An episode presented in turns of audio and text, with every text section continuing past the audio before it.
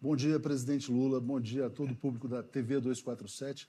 É uma alegria poder entrevistá-lo aqui nessa condição agora como presidente da República mais uma vez. Quero dar um bom dia especial a Helena Chagas, Luiz Costa Pinto, Tereza Cruvinel, meus colegas que vão fazer a entrevista comigo, e dizer que o Brasil 247 apoiou a sua candidatura à presidência, apoia o seu governo, mas a gente tem uma preocupação, uma preocupação com o crescimento da economia brasileira. A gente sabe que o senhor também não faz milagre, né, obviamente, mas há uma ansiedade muito grande pela volta daquilo que a gente conheceu como espetáculo do crescimento. Né? Nesse sentido, a gente vai propor, nesse começo de entrevista, é, uma primeira rodada sobre economia, mas antes de mais nada, bom dia e obrigado aqui pela entrevista. Bom dia, bom dia, Tuxi, bom dia, querida Tereza, bom dia, Lulia. Bom dia. bom dia. Olha, deixa eu só dizer, Helena, primeiro é um prazer receber vocês aqui. Segundo, eu queria aproveitar para agradecer, Tuxo, porque não é o fato de vocês ter apoiado a eleição de 2022, mas o momento que eu mais, que eu mais ouvia e assistia o 247 no tempo que eu estava na cadeia, porque eu recebia todo santo dia às 9 horas da manhã, eu recebia muitas, muitas horas de programação da 247. E isso fez com que eu ficasse bem informado dentro da cadeia. Eu acho que foi o momento que eu mais li, que eu mais assisti, sabe, os programas de vocês. E eu quero te dizer o seguinte, que eu votei e eu estou com muita vontade de fazer aquilo que uh, o povo espera que a gente faça. Você sabe que o processo eleitoral foi um processo muito complicado, um processo muito difícil. Eu, sinceramente, sempre achei que é muito difícil você ganhar uma eleição de quem está concorrendo à reeleição. Quem está com a máquina na mão tem um poder excepcional. E o Bolsonaro, me parece que ele chegar a utilizar no eleitoral quase 300 bilhões de reais, sabe, de exoneração, de invenção fiscal, de distribuição de recursos, de coisas malucas que foram feitas nesse governo.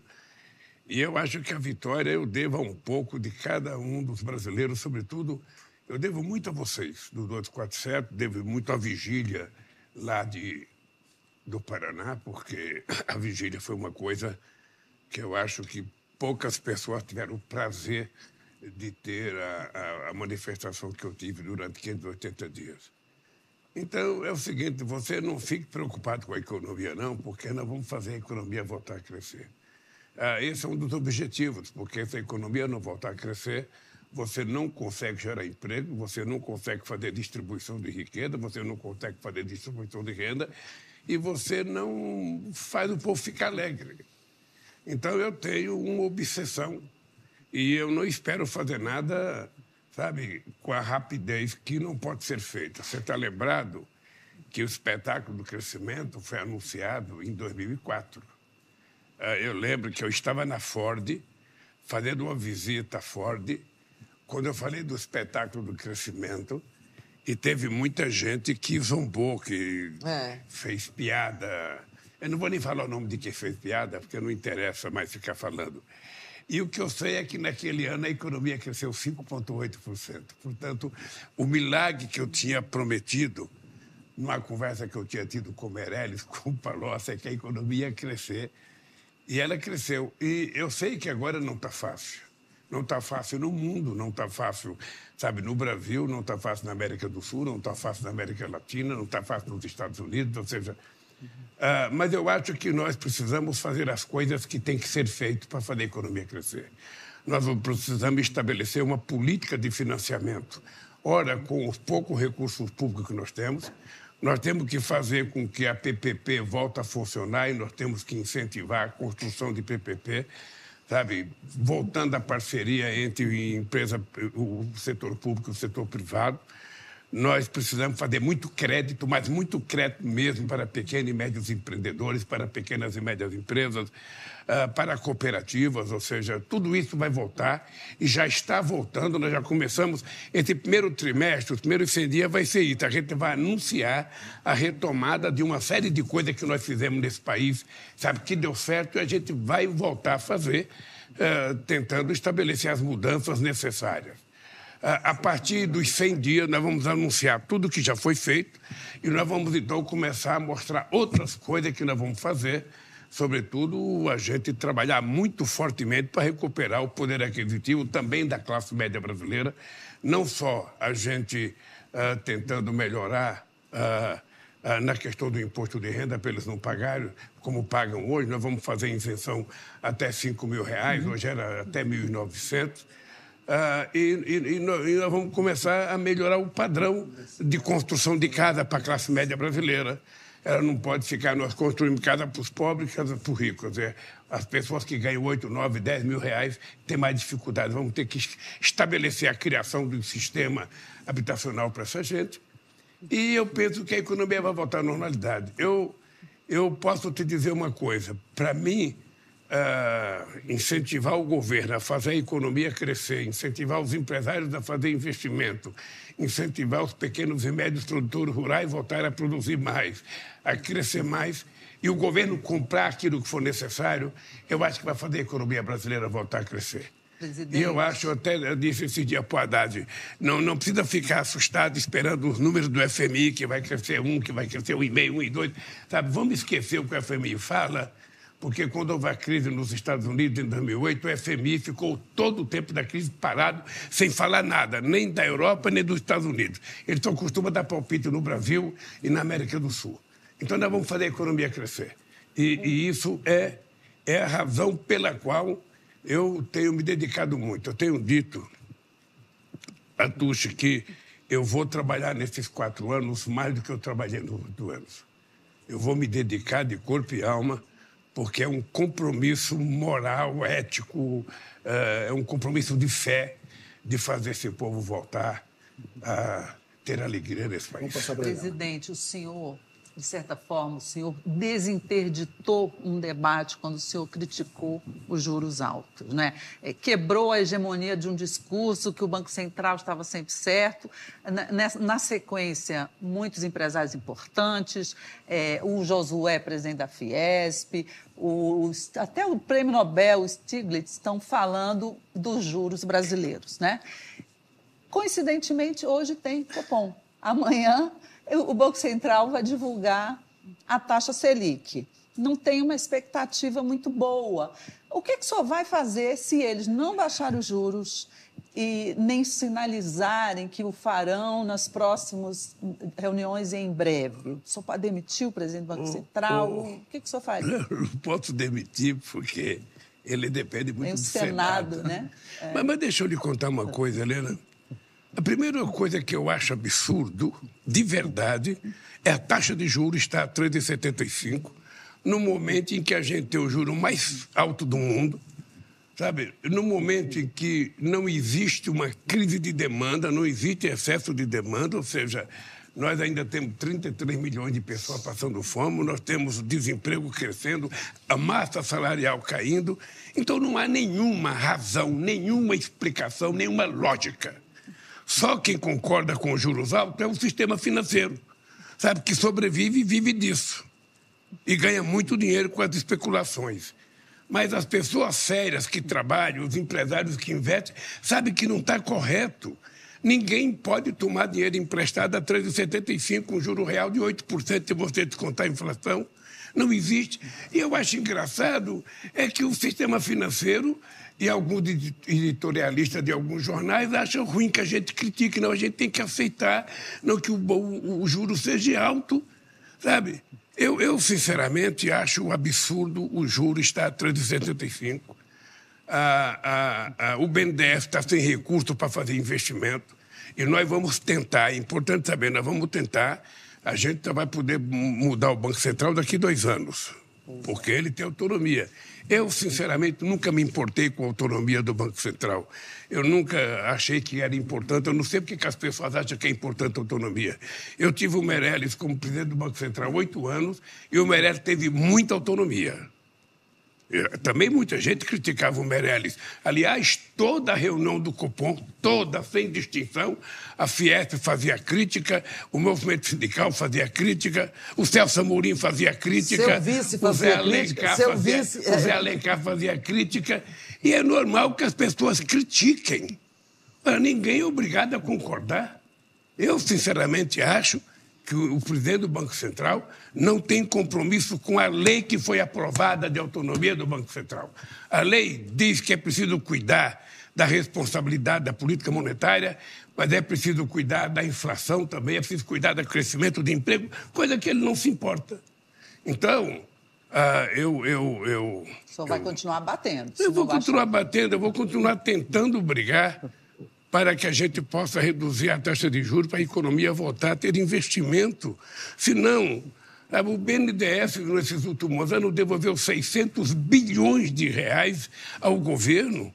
Ou seja, fica sem dinheiro para fazer investimento. Ainda esse ano o BDF tem que devolver 90 bilhões ao, ao, ao, ao Tesouro.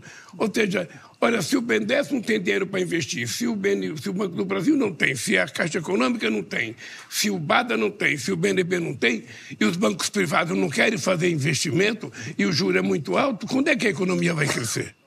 Então, deixa eu lhe falar uma coisa. Obviamente que o presidente da República não pode ficar brigando, xingando toda hora, porque, sabe, uh, eu tenho outras coisas para fazer. Mas o que nós temos que ter certeza é que é irresponsabilidade do Banco Central manter a taxa de juros a 3,75. É irresponsabilidade. Só quem gosta é o sistema financeiro que esse dia deu, deu 99% para ele de aprovação na pesquisa do sistema financeiro. Poderia ter dado 100. Poderia ter dado 100. Se ele aumentar para 14, aí vão dar 150 de apoio. Quando, na verdade, o que nós precisamos é fazer a economia brasileira voltar a crescer. Quando ela voltar a crescer, Helena, todo mundo vai ganhar dinheiro. Vai ganhar o empresário, vai ganhar o trabalhador, vai ganhar os aposentados, todo mundo vai ganhar um pouco e o Brasil vai ser melhor. E é para isso que eu vou brigar desse país. Vamos passar para a Presidente, ontem, ao relançar o Mais Médicos, o senhor disse que sempre que se busca um avanço social, um programa social para os mais pobres e tal, vem alguém da equipe econômica falar em gasto, que é gasto. E aí o senhor fez todo aquele discurso sobre gasto e investimento social. O senhor estava se referindo à sua equipe econômica, do ministro Haddad, ou aos economistas em geral? E também queria lhe perguntar por que, que o senhor não aprovou logo a proposta de âncora fiscal do Haddad? Que defeito o senhor viu nela, na proposta? Olha, primeiro, eu não falei, não falei da minha equipe econômica, Sim. eu falo... Dos economistas de, em geral. economistas em geral. É porque é um, é um, é um, é um, é um conceito equivocado. Desde o meu primeiro mandato em 2003, numa reunião em que estava participando o ministro Palocci, que eu proibi utilizar a palavra gasto para falar em educação. Ou seja, você fala em investimento. Por que, que você vai falar na palavra gasto com saúde? O que, que custa para o país uma pessoa sã, trabalhando normalmente? O que, que custa uma pessoa doente? Então, o investimento para a pessoa ficar saudável é investimento, não é gasto. O investimento para fazer uma universidade é investimento, não é gasto. Para melhorar o ensino fundamental é investimento. Há algo que possa trazer mais recursos, mais crescimento para um país do que, sabe, dinheiro da educação? Então nós precisamos parar com essa loucura de achar que tudo que você faz para o povo é gasto. Sabe, você pode utilizar a palavra investimento, é muito mais bonito, é muito mais saudável. O que é que você gasta? Mesmo quando você aplica dinheiro em custeio, você não pode utilizar gasto, você está pagando as pessoas que trabalham. As pessoas merecem receber o salário. Tá? Obviamente que não é, um, não é um, investimento que traz retorno, que, que tem rendimento, mas ele melhora a qualidade de acordo com o salário que você paga para as pessoas. Então, no caso do Brasil, eu acho que nós precisamos ter em conta o seguinte: nós precisamos fazer muito investimento, investimento em saneamento básico, investimento para as pequenas cooperativas, investimento para pequenos empreendedores, melhorar a vida das pessoas, sabe? E é isso que a gente vai fazer. E é por isso que eu acho que a palavra investimento é mais bonita do que a palavra gasto.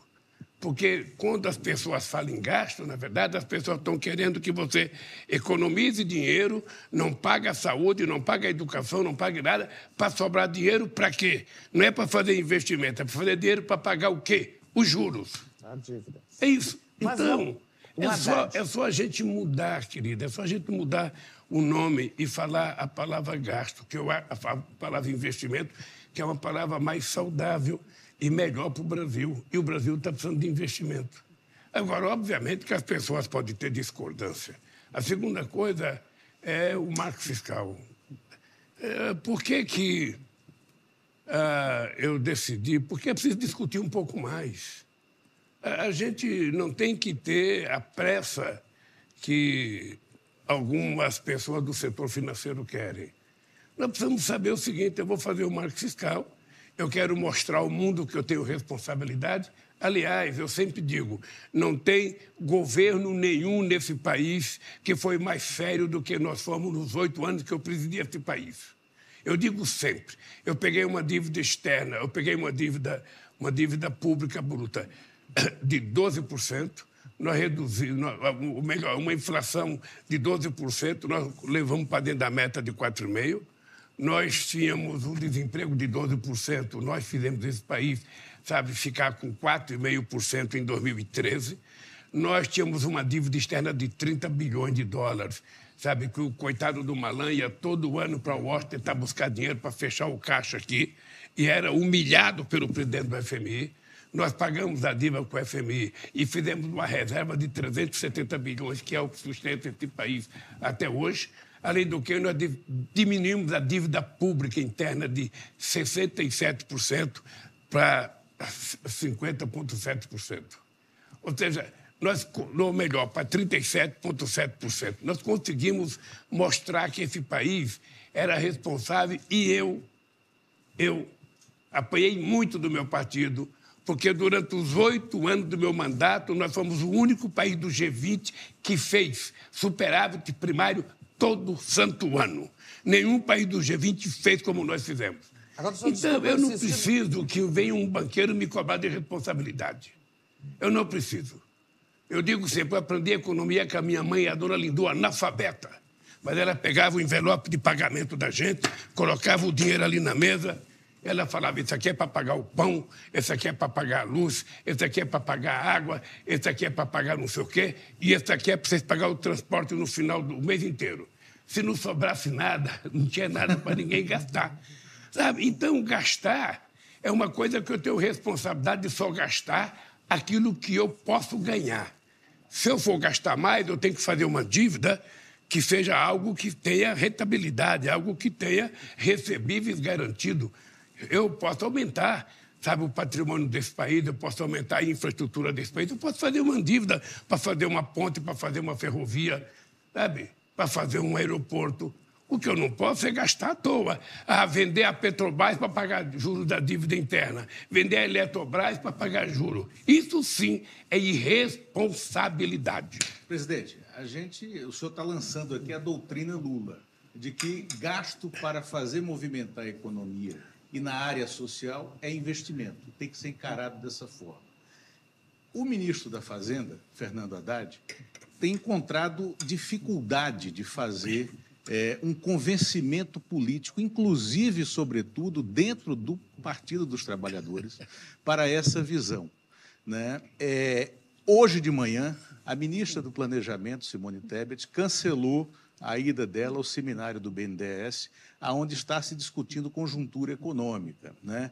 É, enfim, o ministro Haddad está aprendendo a ter essa relação política para também se convencer dessa doutrina Lula? Olha, primeiro o Haddad já sabe demais. É importante dizer que o Haddad foi o melhor ministro da educação desse país o Haddad foi um prefeito muito importante, muito competente na prefeitura de São Paulo. E o Haddad é um companheiro que já foi candidato a governador, já foi candidato a presidente. O Haddad já tem muita política na cabeça e o Haddad é competente para fazer o que tem que ser feito. Obviamente que o Haddad convive com outro segmento da sociedade que eu necessariamente não convivo sabe, que é o, o, sistema financeiro como um todo. O Haddad é obrigado a conversar com os banqueiros, é conversado a conversar com investidores, sabe? E o Haddad tem que fazer as coisas com cuidado. O Haddad, ele, ele, ele, ele, ele pensa igual o governo, não há nenhum problema do PT contra o Haddad, né? nenhum problema meu contra o Haddad. Sabe, eu tenho pelo Haddad um respeito profundo, um carinho profundo, e eu tenho certeza que o Haddad vai ajudar a resolver o problema da economia desse país. É apenas uma questão de tempo, ou seja, é importante lembrar como é que nós encontramos esse país. Vocês viram na apresentação ah, ah, que nós fizemos quando terminamos sabe, a investigação do que tinha sido feito pelo ex-governo, o desastre que estava feito aqui depois que nós terminamos a transição, em todas as áreas, em todas as áreas. Sabe? Então, esse país foi desmontado. Então, nós temos que preparar esse país para poder receber, sabe, a injeção de ânimo que nós precisamos dar. E eu tenho certeza que uh, o Haddad vai cumprir com essa tarefa da forma mais extraordinária possível.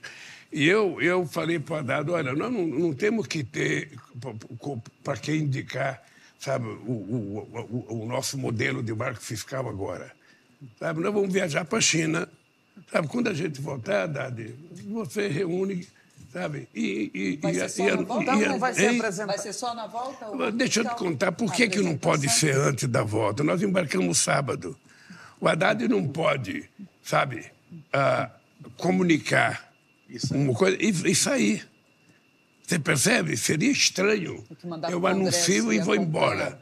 Não, o Haddad tem que anunciar e ficar aqui para debater, para responder, para dar entrevista, para visitar, conversar com o sistema financeiro, conversar com a Câmara dos Deputados, conversar com o Senado, conversar com os outros ministros, conversar com o empresário.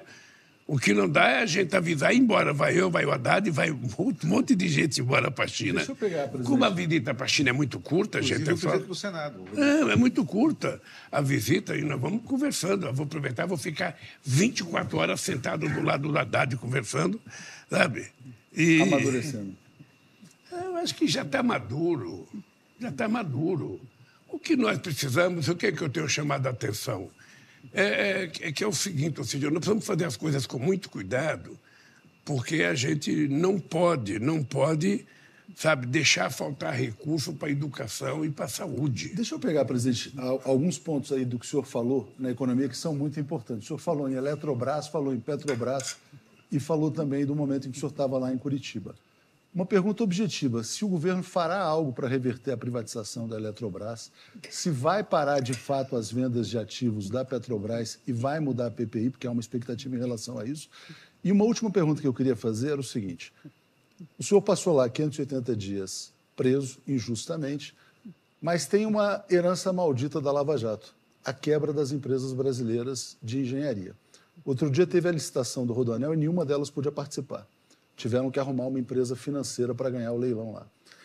É, essas empresas vão ter uma segunda chance, o Brasil vai ter, voltar a ter orgulho das empresas de engenharia. Então, é engenharia, Eletrobras e Petrobras. Olha, eu, primeiro da, da, da, da, da Eletrobras e da, e da, e da Petrobras. Ah, o, o, que foi feito na Eletrobras foi um crime de lesa pátria. Tá? Você privatizou uma empresa daquele porte, sabe? Você utilizou o dinheiro para quê? Para quê? É como se você tivesse a sua casa e você tivesse devendo para mim você resolvesse vender a sua casa para pagar sua dívida. Você ia ficar com o quê na vida? Ora, uma empresa como a Eletrobras é um patrimônio desse país de muita responsabilidade. Eles venderam a Petrobras, me parece que por 36 bilhões de reais. Esse dinheiro é utilizado para pagar a dívida pública. Ah, não, da, da Eletrobras, não existe sinais de que vai baixar o preço da energia, sabe, para o povo brasileiro. E mais grave ainda é que eles fizeram uma loucura. A Petrobras, a Eletrobras, embora o governo tenha 40% das ações, o governo só participa na votação com 10%. Segundo, se o governo quiser comprar ações, o governo tem que pagar o triplo do preço que paga uma, uma outra empresa comum. Ou seja, foi feito para proibir a gente de tomar ela assim? de volta. E vai tá? ficar por isso mesmo? Não, não vai ficar por isso. Nós estamos entrando na justiça, nós entramos na justiça contra a, a, a, votação, o peso da Petrobras na direção da empresa e nós votamos, entramos também na justiça com relação ao preço que vai ser vendido para a Petrobras. E depois, eu vou lhe contar uma coisa: o salário dos diretores aumentou de 60 para 360 mil reais por mês. E mais ainda, um conselho, o cidadão que está no conselho ganha 200 mil reais por mês para participar de uma reunião por mês.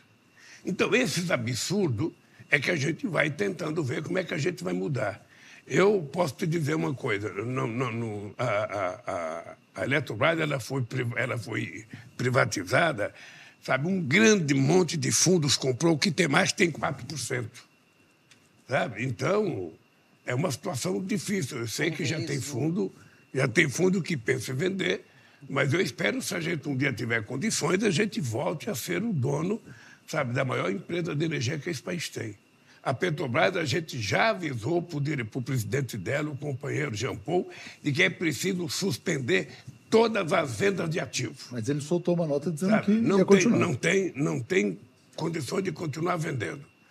Obviamente que as pessoas já tinham feito contrato com algumas coisas, sabe? Tudo isso tem uma briga jurídica que nós queremos ver se resolvemos na política e não, e não na questão jurídica. E as construtoras? Mas, de qualquer forma, a gente vai, vai voltar a fazer com que a Petrobras, a Petrobras seja uma grande empresa de investimento nesse país.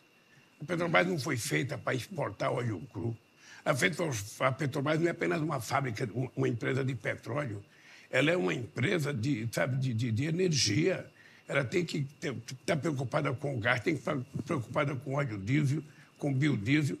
Sabe? Não, não, pode, não pode ser uma empresa vendedora sabe, para ter um lucro de 200 bilhões para distribuir para os rentistas, para os acionistas minoritários, quando metade desse dinheiro poderia ser investimento em salário, para pesquisar novas fontes de, de, de energia, para pesquisar novas fontes de petróleo, é, é um, um, um absurdo. E veja, eu espero que essas empresas possam ressuscitar. Se bem que eu não sei o tamanho do crime que elas cometeram também, porque muitos confessaram que fizeram bobagem. E se fizeram bobagem, tem que pagar o preço de fazer bobagem. O que não dá é para um país do tamanho do Brasil, com as empresas de engenharia que tinha o Brasil, agora, para fazer uma obra qualquer, tem que trazer uma empresa chinesa uma empresa espanhola, eu não sei qual outra empresa que vai trazer. Nós vamos ter que fazer com que outras empresas de engenharia se fortaleçam e cresçam nesse país. Porque na Lava Jato, ou seja, poderia ter prendido um, um empresário se ele roubou, mas deixar a empresa funcionar. Ah, teve problema, faça nova licitação. O que não pode é quebrar a empresa, como quebrou. Hoje você não tem empresa para fazer uma grande obra. Aliás, aliás, é importante lembrar, quando eu deixei a presidência em 2003, a gente tinha três. vou lhe contar o que, que a gente tinha. A gente tinha em construção 20 mil quilômetros de linha de transmissão, a gente tinha três grandes, maiores hidrelétricas do mundo, São Antônio Giral e Belo Monte, e a gente tinha 12 estádios de futebol sendo construídos ao mesmo tempo. O que, é que esse país tem hoje? Me lembre uma empresa uma obra de infraestrutura que está sendo feita nesse país. Não, e tudo por empresa brasileira. Me lembre, me lembre qual é a obra que está sendo feita. Eu vou lhe contar um dado para você cair de costa. Em quatro anos, o ex-governo investiu 20 bilhões em obra de infraestrutura. Em quatro anos. Nós, só nesse ano de 2003, estamos investindo 23 bilhões. Significa que em um ano nós estamos investindo mais do que eles investiram em quatro anos. Presidente, outro dia, o senhor está com 80 dias de governo, né? Outro dia o senhor reuniu os ministros e deu uma espécie de uma ordem unida que muita gente interpretou como uma bronca, para que ninguém ficasse anunciando programas aí sem passar pelo Palácio do Planalto. Uma coisa que parece até óbvia, mas a gente estava vendo aí um certo bate-cabeça, o ministro Lupe baixou justo consignado, o ministro Márcio França anunciou um programa de viagens aéreas.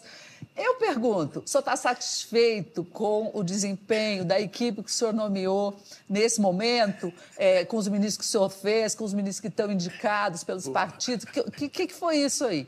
Ô, ô, Helena, primeiro que eu estou satisfeito com os meus ministros. É, as pessoas estão com uma vontade de trabalhar, sabe, como jamais acho que eu tive da outra vez. As pessoas, todo mundo quer acertar, todo mundo quer fazer o máximo possível. Então, o que aconteceu, por exemplo, o Márcio ele comunicou numa reunião de ministério, numa reunião de Ministério de Infraestrutura, a questão da passagem. Então, eu falei para o Márcio, falei para o Márcio, olha, você vai na Casa Civil, acerta com o Rui, para a gente poder fazer um anúncio dessas coisas como uma, uma, uma decisão de governo. Sabe? Ficou acertado. Aí, no dia seguinte, o Márcio anunciou. O Lupe teve comigo e com o Ricosta. O Lupe falou, sabe, que estava difícil os aposentados pagarem a dívida porque eles aumentaram o endividamento dos aposentados em 45%. Ou seja, um cidadão que ganha mil reais, ele não pode fazer uma dívida que ele paga 45%, sabe, do que ele ganha de, de, de, de, de dívida. Então era preciso baixar o juro, mas era baixar pouca coisa, porque tem uma lei que foi feita depois que a gente deixou o governo, que regulamenta a quantidade de juros que pode ser, não sei se é 1,80 ou 1,90. A Caixa já está 1,90 de juro ao mês. Se você for comparar 1,90 sobre 1,90, vai dar o dobro da taxa Selic. Sabe? Você não precisa cobrar o juro tão alto. Mas ao invés de anunciar que eu acho que era uma coisa correta você tentar baixar a taxa de juros, não apenas no Banco do Brasil, mas tentar discutir, inclusive, com o sistema financeiro que empresta crédito consignado. Tem banco que empresta 8% ao mês, a 9% ao mês. Isso é um roubo do coitado do aposentado. O cara ganha R$ 1.400. Como é que o cara vai pagar 8% de juros ao mês? Então, era preciso ter feito um acerto para anunciar uma medida que envolvesse a fazenda, que envolvesse o planejamento, que envolvesse os bancos públicos e os privados.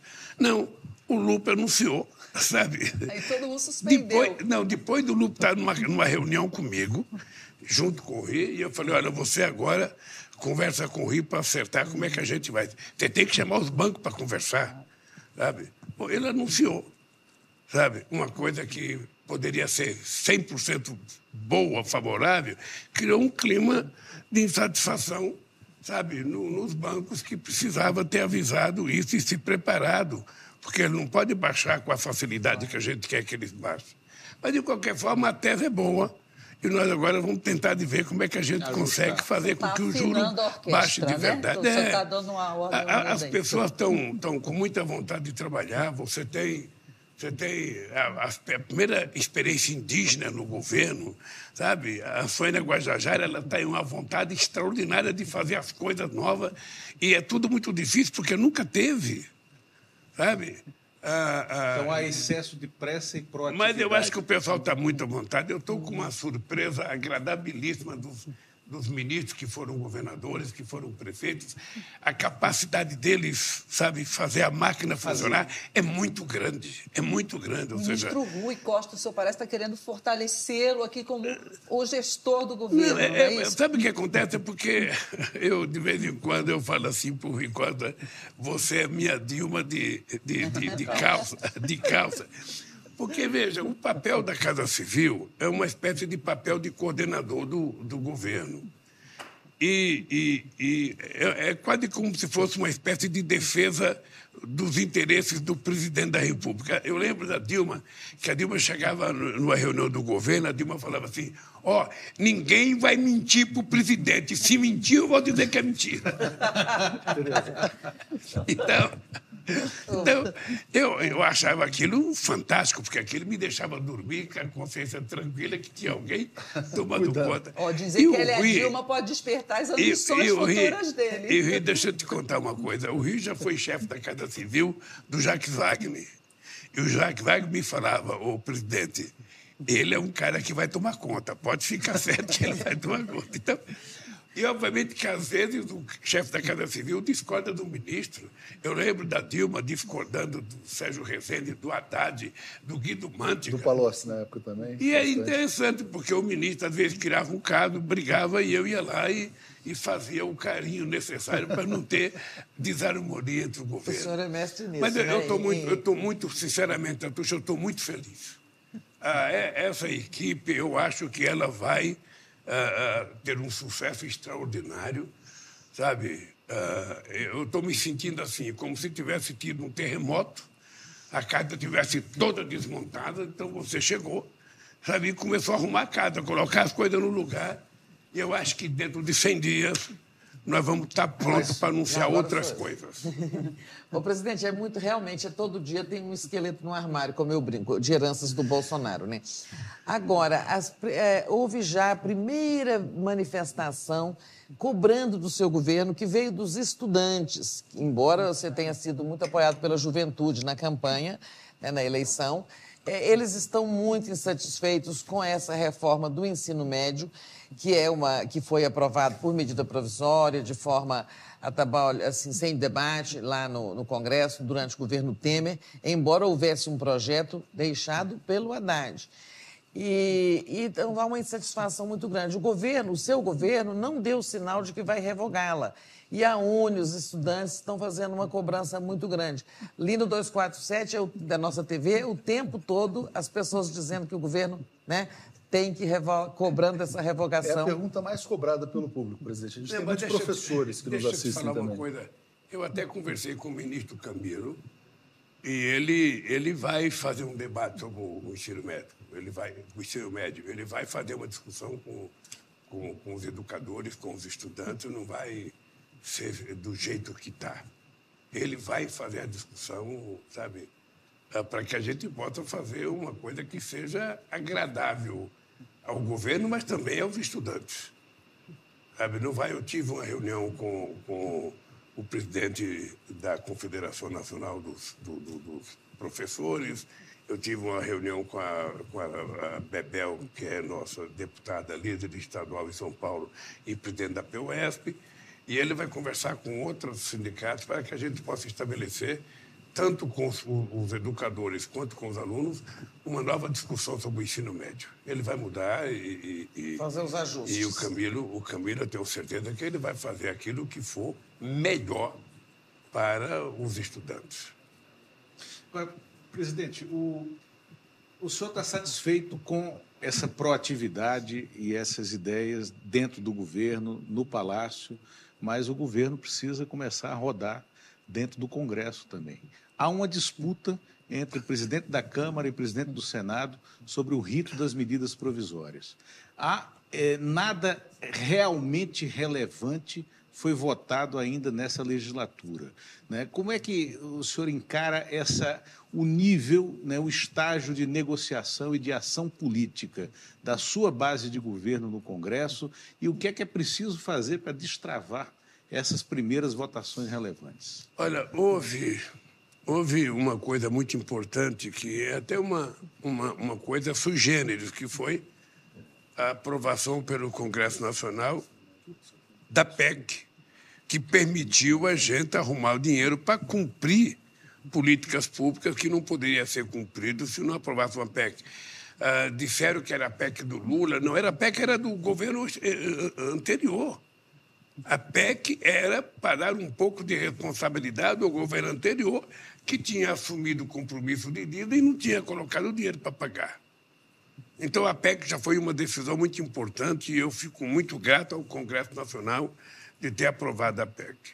A segunda coisa é que eu já fiz mais conversa com o presidente do Senado e da Câmara nesses três meses do que eu tinha feito em outros mandatos.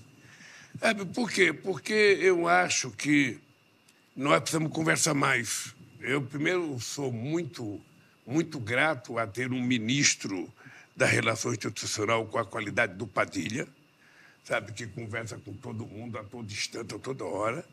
Eu tenho o líder, o Jacques Wagner, no Senado, que é uma figura extraordinária, excepcional nessa relação política. O, o, o meu amigo, sabe, José Guimarães, é um outro, um outro líder coordenador excepcional, e o Randolph, que é o líder do, do Congresso Nacional. Ah, então, a, a, orientação que a gente tem discutido é que eles precisam discutir muito, com todas as forças políticas.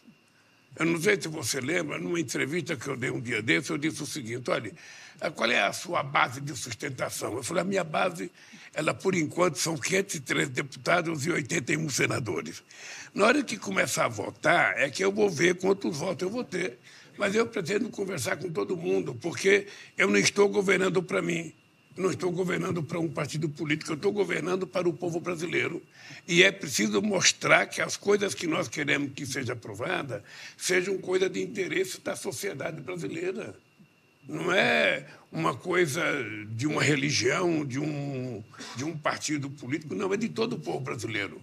E aí eu vou, eu tenho certeza que a gente vai conseguir, sabe, ter uma maioria a gente vai conversar com os partidos políticos, vai conversar com o presidente da Câmara, com o presidente do Senado, com os líderes dos outros partidos, com o líder da base do governo, para que a gente possa não só aprovar, sabe, o marco fiscal, mas para a gente possa aprovar uma política tributária para esse país e aprovar medidas na, na, na economia que nós precisamos para fazer a economia voltar a crescer.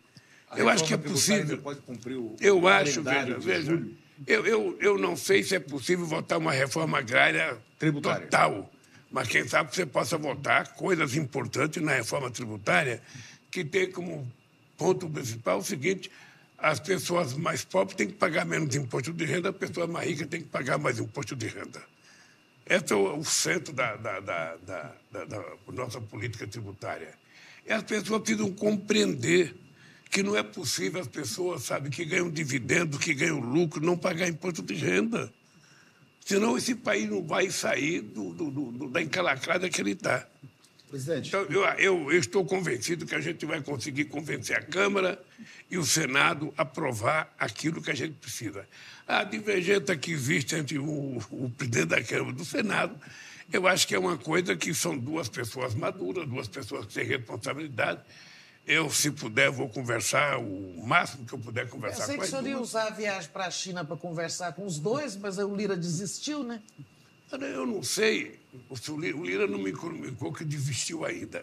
Ah, Mas veja, seria importante, porque nós vamos ter também conversa com um político chinês. Eu acho que essa visita para a China é uma, é uma viagem extremamente importante.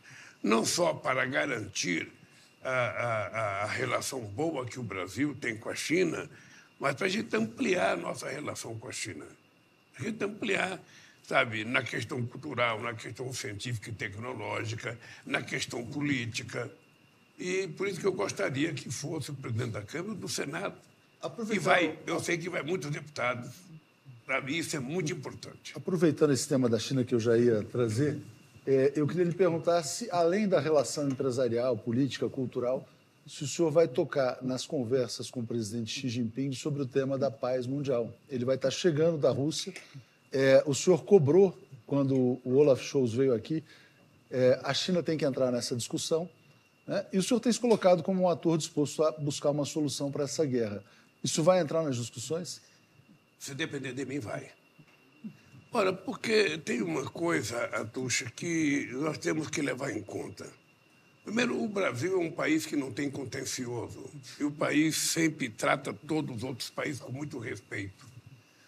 Ah, e eu tive o prazer de conviver meus oito anos de mandato junto com o Celso Amorim no Ministério das Relações Exteriores, um momento de protagonismo do Brasil que até então a gente não tinha conhecimento.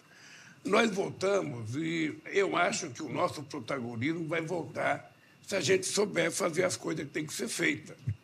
Por exemplo, não sei se vocês viram, o Celso Amorim foi esses dias na Venezuela, sabe? foi numa conversa para conversar, não, vamos querer restabelecer a nossa relação com a Venezuela, sabe?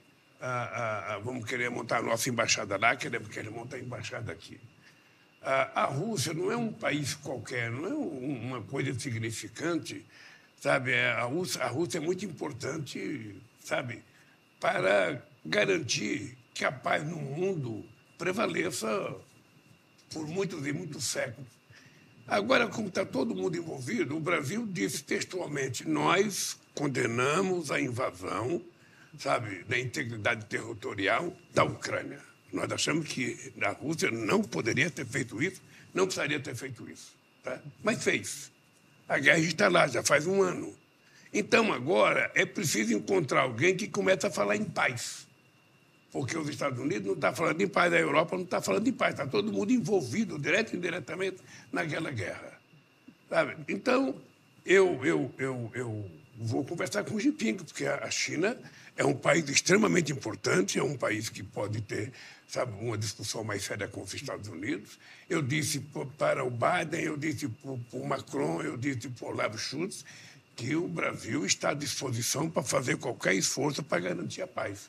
A primeira coisa que tem que fazer é parar a guerra, depois senta para conversar para ver o que é possível acertar da, da, da relação entre os dois países. Sabe, o que, que é suficiente para a Rússia parar, o que, que é suficiente para a Ucrânia aceitar. Isso tem que ser conversado, mas só pode ser conversado depois que terminar a guerra. Então, esse é um assunto que eu vou conversar com, com o presidente chinês e eu acho que a China já é uma grande novidade a China ter ido lá agora. Muito uma boa novidade a China ter ido lá, porque é preciso que a gente pare todo mundo e fale, vamos voltar a conversar. E eu estou convencido que o Brasil pode dar uma contribuição extraordinária para colocar fim à guerra e voltar à paz. Certamente. Presidente, eu queria fazer uma pergunta assim institucional. O senhor assumiu e, e há uma expectativa de que de normalização institucional. Cada poder volta para sua casinha, né? O executivo com seus poderes, o legislativo com seus, o judiciário com seus, os militares voltando para sua casinha. O senhor acha que já avançou nisso? Porque o senhor sofre, no legislativo, o senhor sofre assim na carne, distorções que acho que nenhum presidente sofreu. Né? Um, um congresso de maioria de centro-direita, o senhor sujeito de, de, de centro-esquerda, eles nunca tiveram tanto poder. Né? O judiciário também andou marchando ali além do, dos próprios passos. E os militares, a gente vê um esforço enorme não é? para despolitizar. Só acho que avançou isso, nisso, que vai avançar. O senhor, eu vejo o senhor agora se reaproximando dos militares. É uma pergunta muito cheia, né? muito complexa. Só responder a parte que o senhor quiser. Mas o pessoal também cobra punição ao pessoal de 8 de janeiro, deixa, né? Deixa, é. deixa falar uma coisa. Veja, eu, pela Constituição brasileira, sou o chefe supremo das Forças Armadas. Então, a Aeronáutica e a Marinha o Exército, elas obedecem ao comando do presidente da República eu faço questão de, naquilo que for necessário, aquilo que for necessário fazer, eu vou fazer. Eu não vou ficar de biquinho com as Forças Armadas. Nós estamos discutindo coisa séria. Todas aquelas pessoas que participaram da movimentação de 8 de janeiro, daquele golpe, vão ser punidos. E quem participou do golpe será punido pela justiça civil e não pela justiça militar. Todo mundo sabe disso. Sabe? O cidadão que, que, que, que inventou de quebrar coisa e ele é, é, sargento, é coronel, é general, ele será punido pela, pela, Foi pela, relevante pela essa, justiça. essa manifestação do presidente do STM nesse sentido, de que é, é o seguinte, uh, eu, eu tenho hoje a palavra das três forças de que vai ter um esforço muito grande para despolitizar as Forças Armadas, sabe? Inclusive, nós vamos discutir com o Congresso Nacional. Temos interesse de mandar um, um, um projeto de lei, sabe? Dizendo que quem quiser ser candidato a alguma coisa, vá para a reserva. O que não pode é ficar utilizando as Forças Armadas para fazer política. As Forças Armadas é uma instituição, sabe? É uma, um, uma instituição que tem um compromisso na nossa Constituição, que é garantir a soberania nacional, garantir a integridade do nosso território, defender o nosso povo contra possíveis inimigos externos, sabe, tomar conta do nosso espaço aéreo, do nosso espaço marítimo, do nosso espaço terrestre. Esse é o papel das Forças Armadas. E ela tem que atender sabe, ao, ao, presidente da República, independentemente de que partido pertence o, o, presidente, se fosse o, o Fernando Henrique Cardoso, o Lula, o Bolsonaro, qualquer um que seja o presidente, ela tem que obedecer dentro das regras que está estabelecida na Constituição. É isso que eu quero. Eu não quero pedir para nenhum general votar em mim, para nenhum coronel votar em mim. Eu não quero saber em quem que eles vão votar. Eu só quero que eles cumpram aquilo que está na Constituição. Cumprir o papel das Forças Armadas, sabe, para que o povo aprenda a respeitar as Forças Armadas e ela aprenda a respeitar a democracia. Isso acontecendo para mim está extraordinário. Por isso eu já fui já almoçar na Marinha, se for necessário. Ontem eu fiz a indicação sabe, de vários comandantes. Sabe, eu quero almoçar no Exército, eu quero almoçar na Aeronáutica, uh, quero conversar com as pessoas, eu quero fazer com que eles participem das coisas que nós fazemos, sabe? Porque a gente só vai a, a conseguir fazer esse país ser democrático quando a gente conviver igual com os militares. Não pode ser seres humanos diferenciados. Esse... E eu vou tratar eles com respeito, que eu acho que eles merecem, e eu quero que eles tratem a democracia do jeito que a democracia não tem merece. Mais risco de golpe. Não tem, não tem. Eu, aliás, eu, eu nunca acreditei, sabe, em risco de golpe. É, é, é, é aquela tentativa de golpe, eu acho que o Bolsonaro queria fazer aquilo no dia primeiro. Uhum. Na minha cabeça, o Bolsonaro tinha pensado aquilo para o dia primeiro. Acontece que dia primeiro tem muita gente. E eles então resolveram, sabe, recuar uhum. e fizeram aquilo no dia 8. Você acha que o Bolsonaro deve ser preso? Olha, eu, não é o presidente da República que determina que se ele vai ser preso ou não. Tem muitos processos contra ele. Eu acho que eu quero que ele tenha a presunção de inocência, que eu não tive. Sabe? E se ele for julgado culpado, que ele pague o preço da sua culpabilidade. Não cabe ao presidente da República fazer, tem que prender Fulano e Beltrano, não.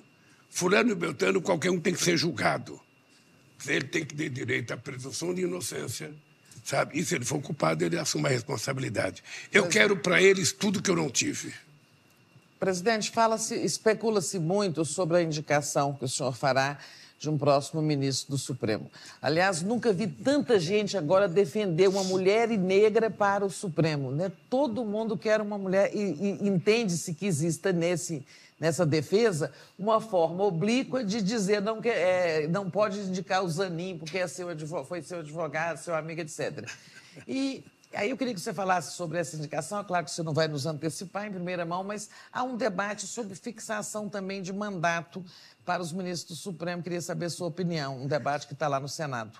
Quando o Haddad foi candidato em 2018, no programa de governo do Haddad estava a discussão de um mandato para a ministra da Suprema Corte. Ou seja, eu não sei se na época era um mandato de 15 anos, ou seja, você pode uh, entrar, sabe, e ficar só 15 anos, você pode entrar a partir de uma idade e terminar aos 75.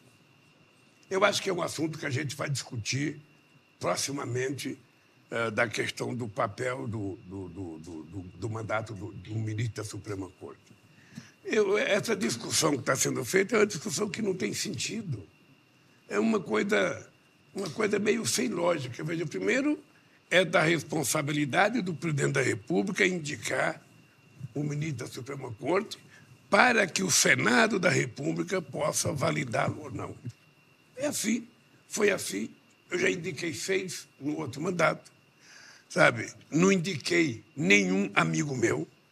Todos que eu indiquei, se tivesse que voltar hoje e eu tivesse a mesma informação que eu tinha na época, eu os indicaria outra vez.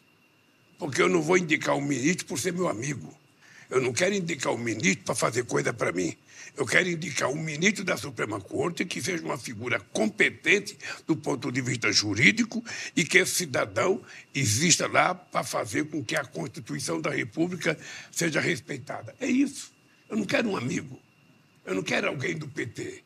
Eu quero alguém que seja competente para exercer.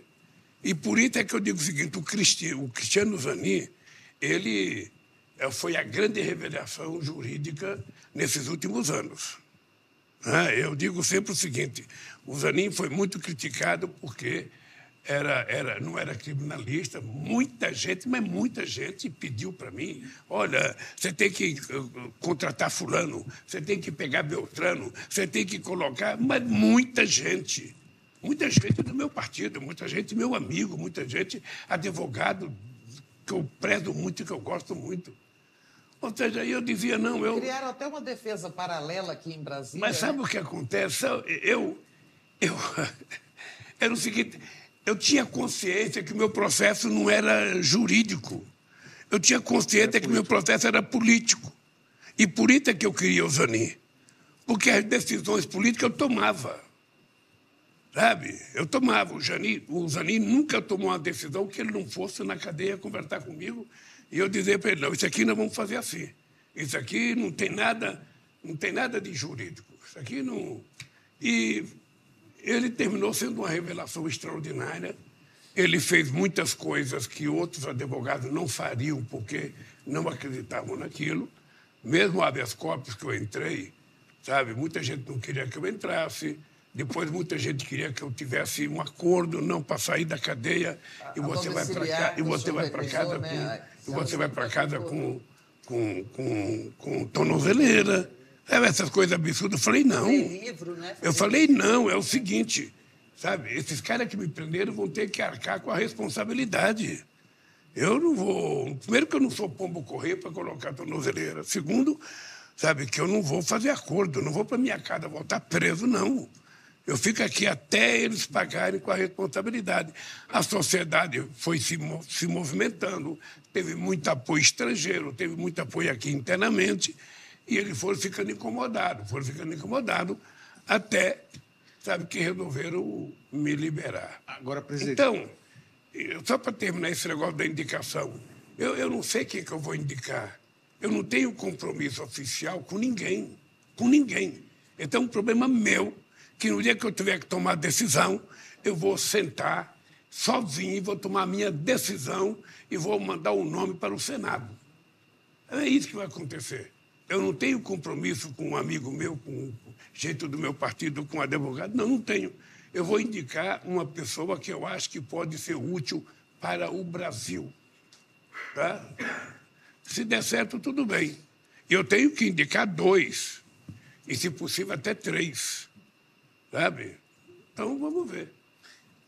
Presidente, e essa mesma lógica da decisão solitária vai valer mais na frente, quando em agosto, setembro, início de setembro, o senhor tiver que indicar o novo Procurador-Geral da República? Mesma coisa. E há alguma condição de o atual Procurador-Geral né, receber um convite para ficar mais dois anos? O problema, o problema Ô, Lula, que você é muito esperto e você já quer que eu, que eu diga. Olha, eu, eu, eu, a única coisa que eu tenho certeza é que eu não vou escolher Marita Trips. Tá? E o Ministério Público Federal tem que saber que eu não vou escolher por irresponsabilidade da Força Tarefa do Paraná, que foi moleque. Que foi moleque, que prejudicou a imagem do Ministério Público Federal aliás, que quase destruíram a imagem da seriedade do Ministério Público. Um bando de moleque irresponsável.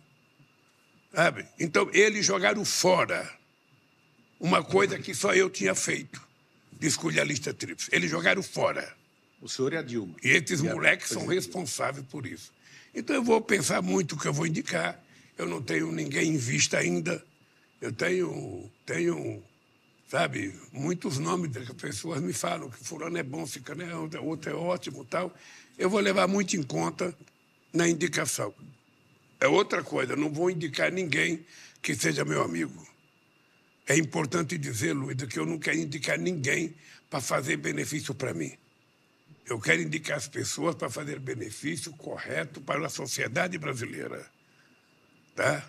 Eu, eu, é assim que eu vou proceder e, e eu vou indicar uma pessoa boa. Eu, eu, eu, eu, indiquei, sabe, o primeiro nome que eu indiquei foi o Cláudio Fonteles, sabe, que foi uma pessoa excepcional. Na época, ele indicou, ele fazia parte de um grupo chamado Tuiuiu, que eles brigavam para não ter a segunda votação. Exato, ter o segundo mandato. Sabe? Foi o único. Para não ter o segundo mandato. Então, o Tuiuiu, quando ele elegeu o, o, o Cláudio Fonteles, era para isso. Não poderia ter reeleição. O que aconteceu é que o Antônio Fernando logo traiu o grupo Tuiuiu e brigou pela Isso. sua eleição. Eu sei que o Cláudio Fontelli ficou irritado, ele foi conversar comigo para mim não indicar. E eu falei, não, eu vou, vou levar muito em conta no momento certo. E aí tomei a decisão de indicar, até porque também estava sendo, naquele tempo, estava sendo julgado o processo contra o Palocci. Uhum. E eu, então, não poderia tirar alguém para dizer, ele está tirando para beneficiar o ministro. Então ficou. Deixa eu entrar num tema aqui que é ligado à, à comunicação, uh, mas tem a ver com a pesquisa IPEC que saiu nesse fim de semana, né, que mostrou assim: 44% dos brasileiros têm medo do comunismo. Quero perguntar se o senhor é comunista, se o senhor vai implantar o comunismo no Brasil, mas mais do que isso, quando o, acho que foi o diretor-geral da Polícia Federal, Andrei Meirelles, foi na CPI aqui do, do 8 de janeiro, em Brasília, e falou que as pessoas lá estavam vivendo num universo paralelo. Né? Alguns acreditam em ET, alguns acreditam em várias coisas que são do arco da velha. O que, que o senhor acha que pode ser feito para que as pessoas voltem a ter uma compreensão mais próxima da realidade, aquelas que estão vivendo nesse ambiente da desinformação? E peço para o senhor falar sobre o comunismo também, que foi apontado nessa pesquisa. Já que o Estuca pôs do café aqui, podemos tomar um café antes de responder Podemos, podemos tomar um café. O senhor vai pensar se vai plantar o comunismo, então. Você, você Então, vamos parar para tomar um o café. Andrei Meirelles para a Polícia Federal. Andrei Meirelles é Não, desculpa. o- É É, o Andrei Passos. Andrei Passos, confundi, fiz uma confusão o Botou o Andrei. Meirelles para delegado da Polícia Federal. Peço desculpas Não, aqui, e mas é depois assim. Você não quer de café? Queremos café, queremos café. E depois o próprio coman- ex-comandante de operações da PM também disse a mesma coisa, que ele foi Exatamente. lá e um sujeito disse para ele, eu sou um ET e estou aqui como escalão avançado porque os ETs vão descer quando o exército der um golpe. Isso foi uma revelação dessa semana, ô, semana gente, passada. gente, quando aquele Olavo de Carvalho temava em convencer, tinha 50 milhões de pessoas no mundo que acreditavam que o mundo era plano, você, agora que não está na entrevista, dizer uma coisa para vocês. Não, mais, mais, mais tarde, a gente está fazendo uma pausa mais tarde. Eu, eu posso tomar café? Mas pode tomar café, pode tomar café. Traz o café pro pessoal. Pode tomar Tá café. vendo o que Olha. aqui? Nós estamos aqui conversando com, com o pessoal lá. Obrigado. É, Uma nossa pausa o audiência, café está Uma- um café. Nossa audiência também deve estar indo lá. Uma pegar coisa- café. Esse cafezinho deve ter feito Uma coisa que eu acho absurda, uma coisa que eu acho absurda, é que essas pessoas não se dão conta, sabe, de que esse país é mais democrático do que qualquer outro país do ponto de vista, sabe, ah, de, de- de combater o, o- o- o comunismo. Ou seja, desde que caiu o muro de Berlim, em 1989, a- Até os partidos comunistas que existiam no Brasil se enfraqueceram demais. Ah, eu, eu sou um cara que as pessoas conhecem a minha história, eu sou um cara sindicalista, eu participei de comunidade de base. Ah, eu, na primeira entrevista que eu fiz para o companheiro, não sei se era Rui Mesquita, uma vez na USBT, ele perguntou se era comunista, eu falei que eu era torneiro mecânico. Ora, porque é, é indescritível as pessoas acreditarem nas mentiras que são contadas. Eu, eu, eu nunca imaginei que as pessoas pudessem acreditar com tanta facilidade em mentira.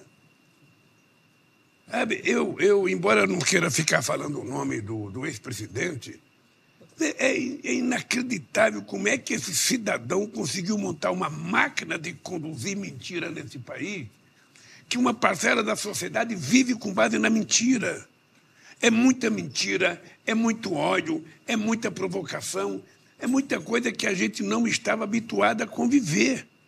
E é incrível que isso não é só no Brasil, isso é nos Estados Unidos também. Isso foi na Itália, isso é na Espanha com o Vox. Ou seja, está cheio de grupo de extrema-direita renascendo, acreditando em coisas que a gente não imaginava que as pessoas fossem acreditar. Então, eu, eu, eu, esse é um trabalho que o governo tem que fazer e os partidos têm que fazer. Tipo Muitas coisas, muitas senhor? coisas defendem muito mais para os partidos fazerem do que o governo. O governo tem que governar. Né? O governo, agora os partidos políticos, dentro do Congresso Nacional, na rua, na- nas praças públicas, os governos têm que discutir essa questão da política. E as pessoas precisam fortalecer o sistema democrático. As pessoas precisam passar para a sociedade a ideia de que não existe nada melhor do que a democracia. Não existe nada melhor. Se não fosse a democracia, eu que vos falo não teria sido presidente em 2003, não teria sido candidato em 59, o segundo colocado em 89, e muito menos teria a reeleição. Muito menos eu teria agora na presidência da República. A democracia que permitiu que eu estivesse aqui. Sabe? Uma, uma democracia difícil, com muita luta, com, enfrentando muita barbaridade, enfrentando muito, eh, muito dinheiro. Sabe? Então, nós vamos ter que vencer esse debate. Nós vamos ter que vencer tentando mostrar que a democracia é o sistema político que pode garantir que esse país seja um país mais tranquilo, com mais amor, com mais fraternidade, com mais solidariedade e sem ódio. Presidente, Acho que a, a gente mentira... ainda tem uma rodada, não tem? Eu tenho, gente. Deixa eu te falar uma coisa para você. Não, pode é perguntar, é, então? pode perguntar mais então, coisas. Não tem? Então, seis. o que, que eu tenho para fazer? Só perguntar, então. Minha última. Eu vou ficar, pode ficar, é. vamos conversar. Então vamos conversar, vamos bater Não fico com pressa, não, Eu queria falar uma coisa meio pessoal. Como é que o senhor vê as diferenças entre o Lula 2023 e o Lula 2003? Se passaram 20 anos de glórias, mas também de muito sofrimento pessoal para o senhor e político. E como é que o senhor enxerga hoje? Quer dizer, o Lula hoje é mais cético, é mais desiludido, é mais à esquerda, porque acha que esse é o caminho do ponto de vista ideológico. Como é que o senhor vê isso? É, é, Lula, Lula sobre Lula. Então, ô, ô, Helena, eu me sinto mais maduro do que eu fui presidente em 2003. Mais calejado, mais preparado. E por isso eu tenho que ter um pouco mais de tranquilidade, porque eu já passei por isso. Sabe, às vezes você precisa se controlar, porque, sabe, tudo que eu estou passando hoje eu já passei. Então eu sou mais maduro, sou mais tranquilo. Uh, eu sou um cara que tenho mais paciência hoje do que eu tinha sabe, no outro mandato, muito mais paciência. Sei que as coisas não são feitas na hora que a gente quer, mas é na hora que a gente constrói para fazer. Nós temos que reconstruir a nossa, sabe, relação internacional, que era muito forte e que desapareceu, mas agora vamos ter que reconstruir tudo isso. Ah, eu casei o ano passado, eu estou casado de novo, sabe? Eu estou Sou um jovem de 30 anos de idade, parece que não sou, mas eu tenho. Eu, eu digo para todo mundo que eu sou.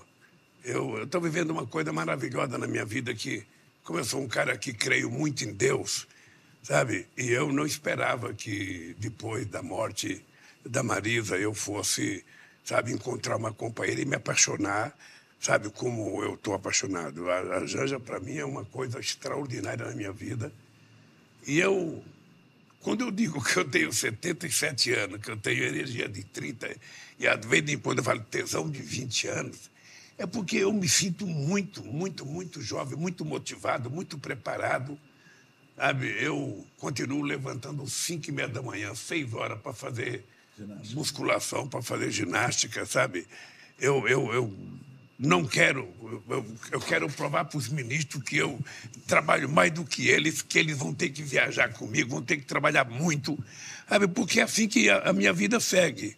Então eu estou bem, estou bem, muito bem. Presidente, o, o ex-deputado Zé Genuíno, né, que está escrevendo a terceira biografia dele, revendo a trajetória política inteira dele, disse que o seu caso é único na história é de quem viveu uma trajetória de ascendência, exerceu o poder, viveu o que viveu naquele período né, do auge da Lava Jato e agora, que é um caso único, volta para reescrever né, é, o período em que tentaram colocar o senhor para baixo. Né, e que isso é único nessa, numa trajetória política. Né? É, Olha, Está mais à esquerda? É Não, para mim, mim tem uma coisa que é, é uma coisa sagrada. É, eu, eu sei o que eu passei. Eu sei a estrutura de mentira que montaram. Eu sei o processo de destruição que fizeram. E é sempre muito difícil porque muitas vezes você tem amigos que desaparecem Sabe, não é todo mundo que te fala mais bom dia para você. Eu tive nove horas de Jornal Nacional me destruindo. Eu tive 59 capas de revistas, milhares de páginas de jornais, contando os mais absurdos possíveis contra mim. Mas hoje todo mundo te ama, viu? Hoje toda essa mídia aí está apaixonada. Não, mas eu tinha, eu, tinha, eu tinha noção, eu tinha noção que fazia parte de uma estrutura que não era nem uma estrutura só brasileira. Eu tenho, tenho, eu tenho consciência que a Lava Jato fazia parte de uma mancomunação entre o Ministério Público Brasileiro, a Polícia Federal Brasileira e o, o, a, a, a, a, Justiça Americana, Departamento de Justiça. Eu tenho certeza disso, sabe, porque foi uma coisa que envolveu toda a América Latina e era uma coisa que era para destruir mesmo, porque as empresas da construção civil brasileira estavam ocupando espaço no mundo inteiro. No mundo inteiro, as empresas brasileiras estavam ganhando licitação seja na, no Iraque, seja na, na Líbia, seja na, na, na África, em Miami. Em Miami, o aeroporto de Miami, a gente, a Odebrecht estava fazendo o aeroporto de Miami e, ao mesmo tempo, fazendo o porto de Mariel. Os americanos entraram numa justiça proibindo ela de fazer o porto de Miami, porque não permitia fazer uh, obras na, na, em Cuba, e eles ganharam na justiça. Então, veja, nós tínhamos empresas, nós tínhamos quatro ou cinco empresas de engenharia que estavam dominando grande parte sabe, dos países da América Latina e da África. Bem, e, e no Oriente Médio também. Então, eu, eu sabia, eu tinha mais ou menos noção. Tereza, eu vou te contar uma coisa que eu não tenho que eu te falei. A primeira pessoa que escreveu um artigo e disse... O como é que você falou? Lula. O Alves Lula foi você. É ah, e eu tinha certeza que o objetivo era chegar até mim. Eu tinha certeza, muitas vezes eu não acreditava que fosse chegar, porque eu não conseguia entender como é que eles viam construir a mentira. Sabe, construir e chegaram. Chegaram. E é engraçado porque a sentença do, do, do, do cidadão que, que mandou me prender é uma sentença que não tem criminalidade é um crime determinado. Três, Agora, isso é muito difícil, viu, Lula? Você tinha uma clareza, porque três anos, em 2015, num Diretório Nacional aqui em Brasília, que eu fui assistir, você fez um discurso em dizendo o seguinte: olha, é, você tinha clareza de que o alvo 2014. era você. 2014, aquilo, né? Que você dizia assim, mas eu vou sobreviver. Aí o senhor falava, eu vou passar muita coisa, vão me acusar de muita coisa. Mas eu acho aquele discurso grandioso e tão profético. Não sei se ele existe em algum sabe, lugar. É, você tinha muita clareza. Tereza, tem uma coisa na vida da gente que é assim. É, quando você tem convicção da sua inocência, você não tem medo de brigar. Eu, você sabe que eu, eu, eu poderia ter saído do Brasil, eu poderia ter ido para outro país, eu poderia ter ido para outra embaixada. Eu tinha noção que eu ia passar por aquilo para poder voltar mais forte. Quando sabe? você dizia eu vou sobreviver, você imaginava tinha, voltar à presidência? E eu tinha ainda certeza, veja, eu tinha certeza que era, era um processo e que, e que eu ia sobreviver, ia sair mais forte. Por isso a minha tranquilidade, ah, ah, nesse período todo. Muita mágoa, muita mágoa. A morte da Marida foi uma coisa muito ruim. Ah, depois da morte do meu irmão, quando eu estava na, na, Polícia Federal, foi muito ruim. Sabe? as acusações, as leviandades, o que as pessoas escreviam. Isso é tudo muito, muito duro. Muitas vezes você precisa se preparar para suportar isso. Você não pode se deixar levar. Você cai numa depressão, então é engraçado porque eu fiquei naquela cadeia lá. Foi um momento muito rico na minha vida de resistência. Quantas vezes eu deitava naquela cama e ficava de barriga para cima, olhando o teto.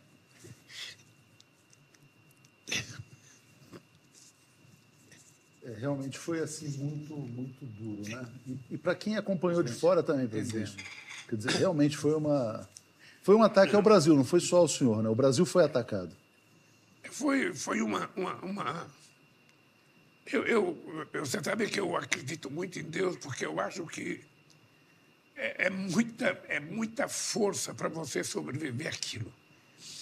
Uh, o, outros coitados, sabe, no mundo, uh, tem muita gente que uh, se delatou, possivelmente sem precisar se delatar é, pessoas que, Se quebraram, que, que, não né? suportam, que ficam quebrando.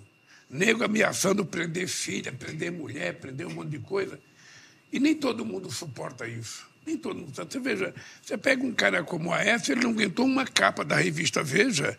Ele. Sabe, O senhor Então, sabia como que eu estava tinha- sendo torturado. Como Era eu tinha tortura. inocência, era tortura. Como eu tinha inocência, uma coisa que eu tinha muito orgulho, que eu, que eu nunca contei isso, mas, por exemplo, de vez em quando ia um, um procurador, entrava lá de sábado ou de semana para visitar se estava tudo bem. Entrava três ou quatro procuradores lá e perguntava tudo bem, falava, não está tudo bem, só vai estar bem quando eu fuder esse muro. Sabe? Não, vocês cortam a palavra fuder. Que... Não, é, é, é, quando- é, é, é, é quando eu falava assim, olha, quando eu estou aqui para me, eu tô aqui para me vingar dessa gente.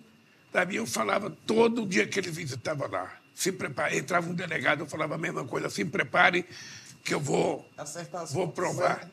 E isso, obviamente, o Atucha, que, que a, a- solidariedade de vocês, a solidariedade, o trabalho internacional que o Celso Amorim fez, sabe, que outras pessoas fizeram viajando, me deixou, me deixou muito fortalecido, muito, muito, muito. Então, eu, de vez em quando, lembro disso, eu fico com uma, com uma certa mágoa, porque ah, é, é um processo de destruição, sabe, que não é, não é fácil suportar. Mas eu queria só pegar esse ponto que senhor está falando, dessa destruição do ataque à sua figura, que foi um ataque ao Brasil. E aí vou fazer um depoimento pessoal. Né?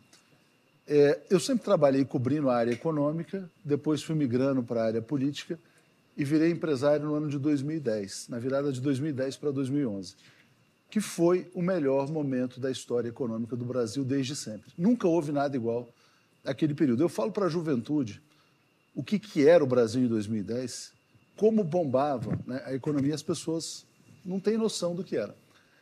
E eu, que sou um cara conservador, eu só, na verdade, me lancei nesse projeto empresarial porque tudo que se fizesse no Brasil naquele ano ia dar certo. Não tinha como dar errado. né? Como, e a gente depois passou por todas essas turbulências acompanhando o seu processo.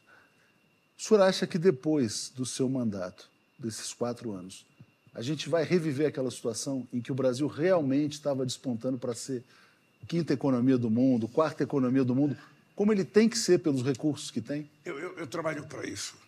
Eu trabalho para Antes isso. do final do mandato, né, presidente? Não, não, eu trabalho, eu trabalho, eu trabalho com a seguinte questão. Veja, se a gente, primeiro eu, eu digo para meus companheiros que é o seguinte: a gente não pode ficar todo dia de manhã levantando e falando, ah, porque a economia está ruim, ah, porque está difícil. Sabe, se a gente ficar pensando isso, desiste, vai embora para casa. Sabe, a gente tem que dizer o seguinte: o que, que eu vou fazer para as coisas ficarem boas? O que, que eu vou fazer? Eu tenho que fazer. Eu não tenho que ficar pensando sabe, de que está difícil o crédito, que está difícil. A gente tem que saber disso para a gente fazer coisa nova. E eu quero provar que essa história do FMI que vai crescer um e meio no próximo ano, não sei das contas, eles vão ser desacreditados por nós. Porque nós vamos fazer essa economia voltar a crescer. É, é- é só a gente começar a fazer as coisas que precisam ser feitas, gente. Veja, se você se você não tem empresário privado que quer fazer investimento, porque o empresário privado, para fazer investimento, ele precisa acreditar que vai ter demanda para o produto que ele vai fabricar e ele vai ter que levar em conta que o governo vai ajudar com que as coisas andem nesse país. Se o governo não acredita nisso, se o governo não faz nenhum investimento, por que, que o empresário teria que fazer? Também não faz. O governo não tem dinheiro público para fazer investimento no orçamento, o governo precisa pensar em crédito e precisa utilizar os bancos públicos, como nós fizemos em 2008. Ao mesmo tempo, você pode agora, sabe, você não tem dinheiro, não tem, vamos fazer PPP, vamos tentar convencer os empresários a construir PPP, sabe, com os governos do Estado, com prefeituras importantes. Vamos tentar fazer algo que não foi feito ainda para a economia voltar a crescer. Sabe, é isso que eu acredito, é isso que eu vou fazer. Nós estamos agora, nesses três meses, vencendo, recuperando apenas o seguinte. eu Não sei se vocês já viveram em casa que dava enchente. Eu já vivi em casa que entrava um e meio de água dentro de casa, um metro e meio de água dentro de casa. Às vezes a gente levantava com barata, com rato, tentando sobreviver, sabe? E, e eu, eu acho que nós voltamos o Brasil mais ou menos assim. Sabe, era uma coisa semi-destruída, que a gente não acreditava.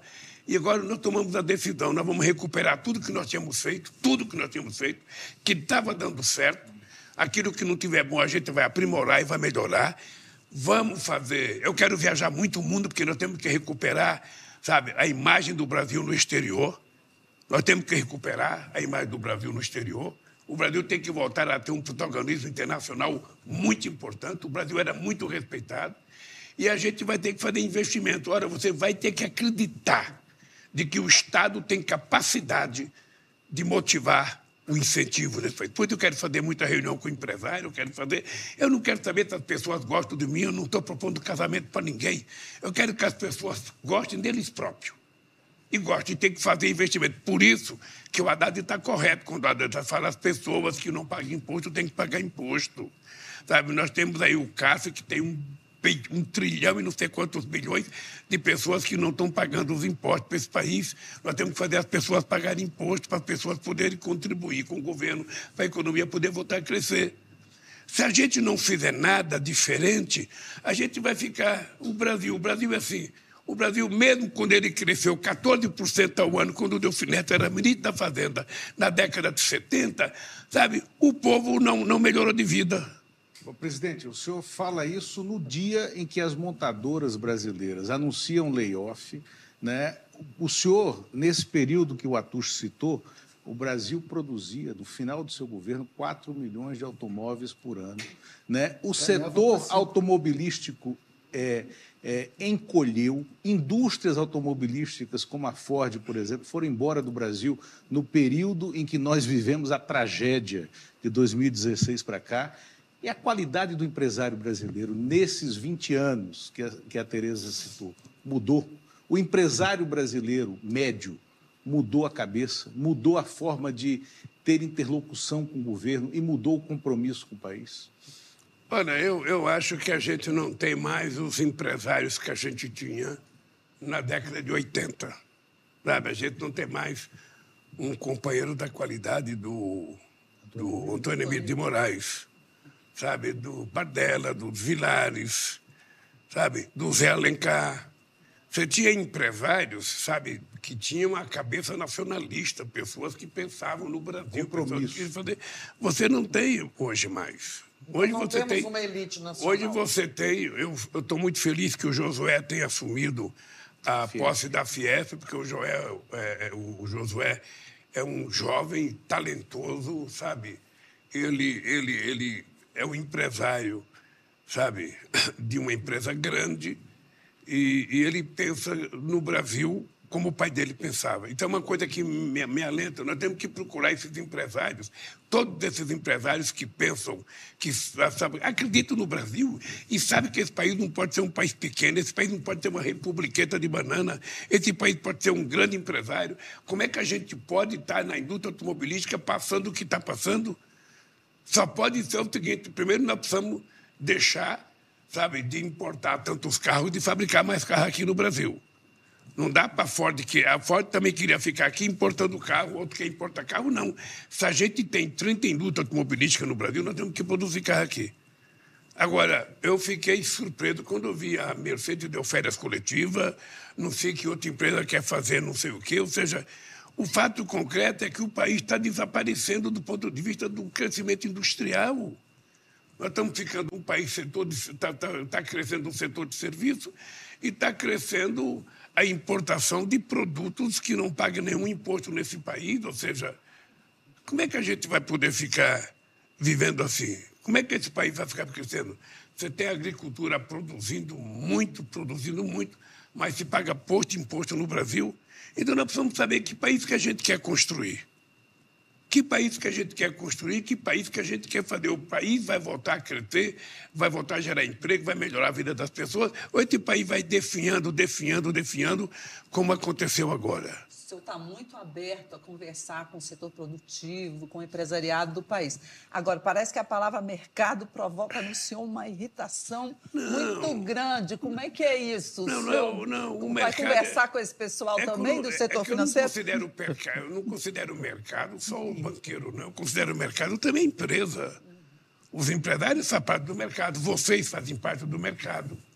Tá? Todo mundo faz parte do mercado. Ou seja, o que acontece é o seguinte: é que você tem uma área do mercado ligada ao sistema financeiro que só pensa no lucro, só pensa na especulação, só pensa. A pergunta que eu faço é o seguinte: qual é a explicação que as pessoas me dão para que o Credit Suisse tenha dado um rombo de 54 bilhões de dólares, que era um banco que dava palpite sobre tudo, sobre tudo, sobre tudo. Salvo pelo governo. E o governo Que dava, suíço vai e, lá... que- e quem, e quem salvou ele? Me parece que é 7% do PIB suíço o que está colocando para salvar o, o crédito suíço. Mas eu fico pensando, esse, cre- esse banco, há um ano atrás, ah, qualquer diretor, qualquer CEO do, branco, do crédito suíço falava como se o banco fosse a coisa mais importante do mundo, mais perfeita do mundo, mais... Ah, Quebrou. Como quebrou os bancos americanos. Ficava Como tinha quebrado aqui uma vez quando o Fernando Henrique Cardoso criou o PROE. Como quebrou na crise de 2008. Então é o seguinte, eu lembro que em 2020, quando a gente foi discutir o G20, a gente estava discutindo, em 2008, sabe o que, que a gente estava discutindo? Era preciso acabar com esse negócio de, de- de- de- do senhor do banco ganhar bônus.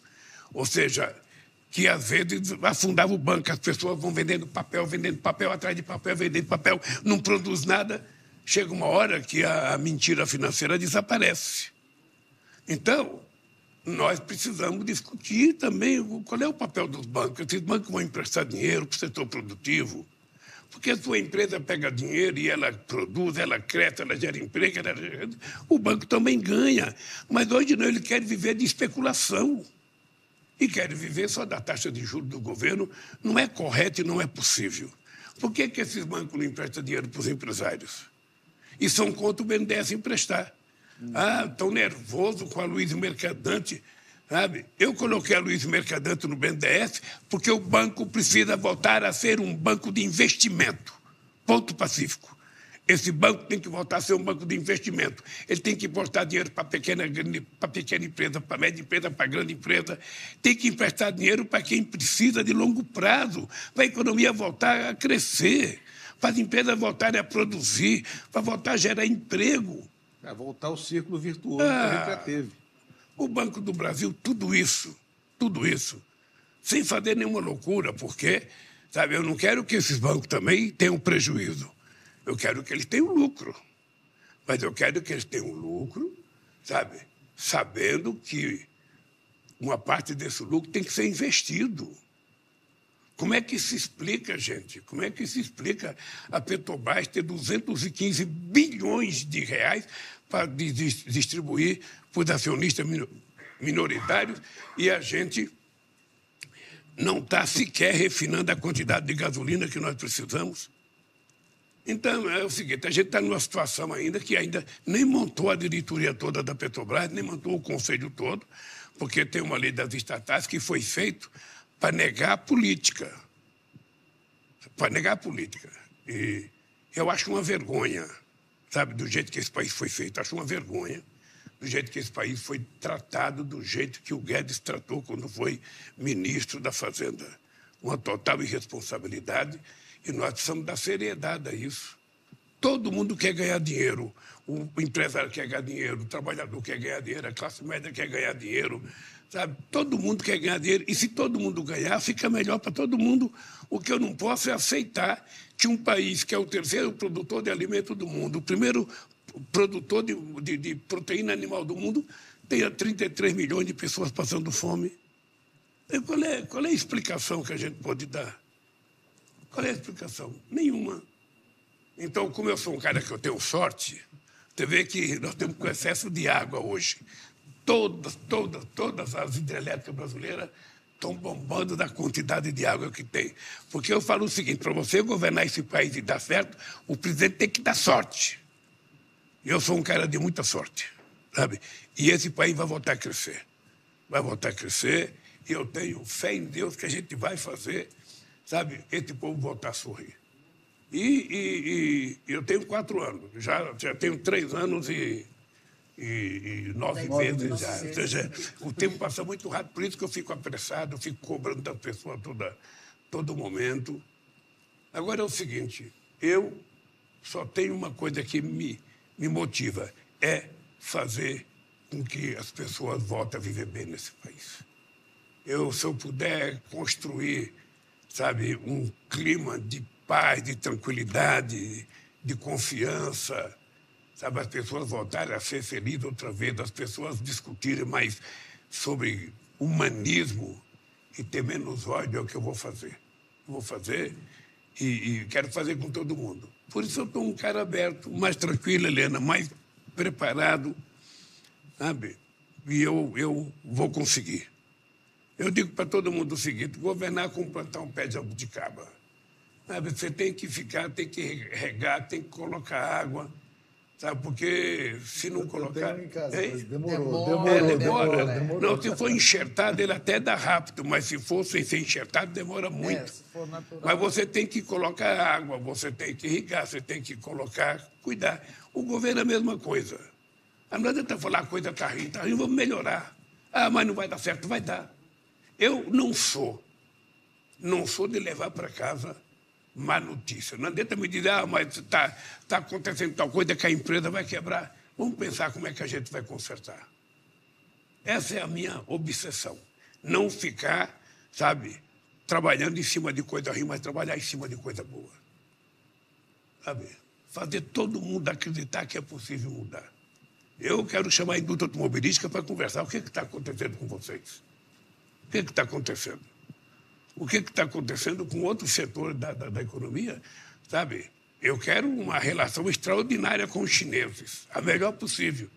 Mas nós não podemos aceitar, sabe, que as pessoas fiquem vendendo para cá coisas sem pagar imposto de renda, sabe? Ah, é preciso que a gente tenha uma seriedade nisso.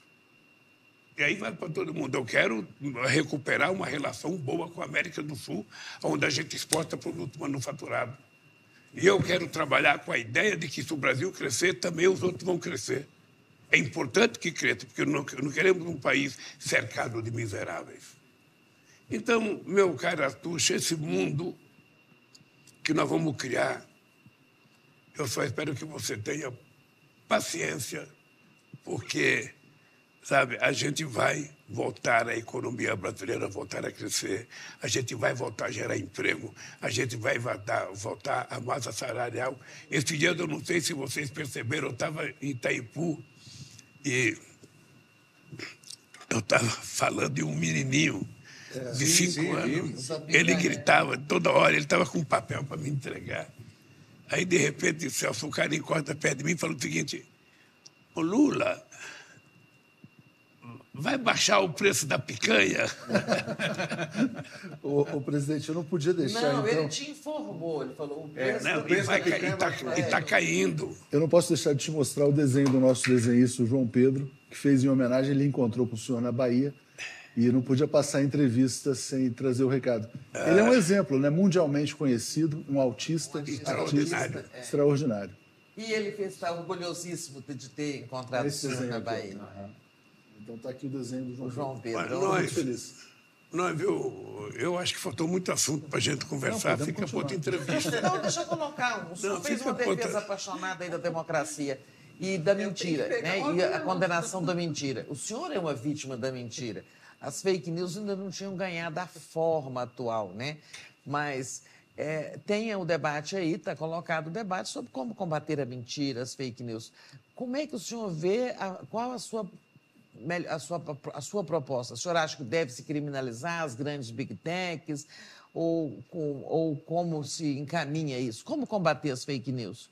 Tem um projeto a ser votado em breve. Olha, veja, nós estamos com um projeto que o Flávio Dino eh, mandou para a Casa Civil. Nós vamos estudar. Ah, tem um projeto que está sendo discutido que o deputado Orlando é Sim, o relator. Ele é o relator. É. é o relator.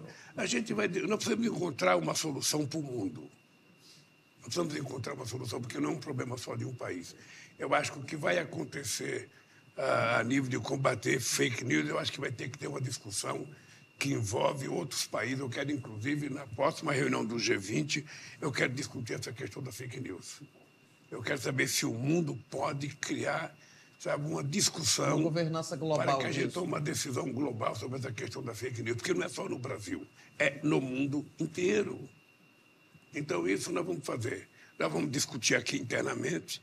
Eu acho que a gente tem que envolver a sociedade, a, a todo mundo ligado à internet para debater, porque a gente não pode deixar de reconhecer a importância da internet, né? quer dizer, o fato sabe, de, de, de A democratização mesmo, né? Da- dos- a, a- a informação na A gente tá internet aqui é a na democratização. internet agora, né? Não, e depois é o seguinte, a, a- a loucura que é importante, ou seja, hoje você não fica mais ouvindo um, um jornalista falar, não, você interage, você debate, você responde.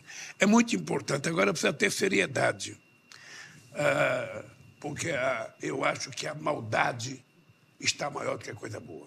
Eu tenho dito para o pessoal, isso aqui não é rede, a gente fala que é rede social, mas não é rede social.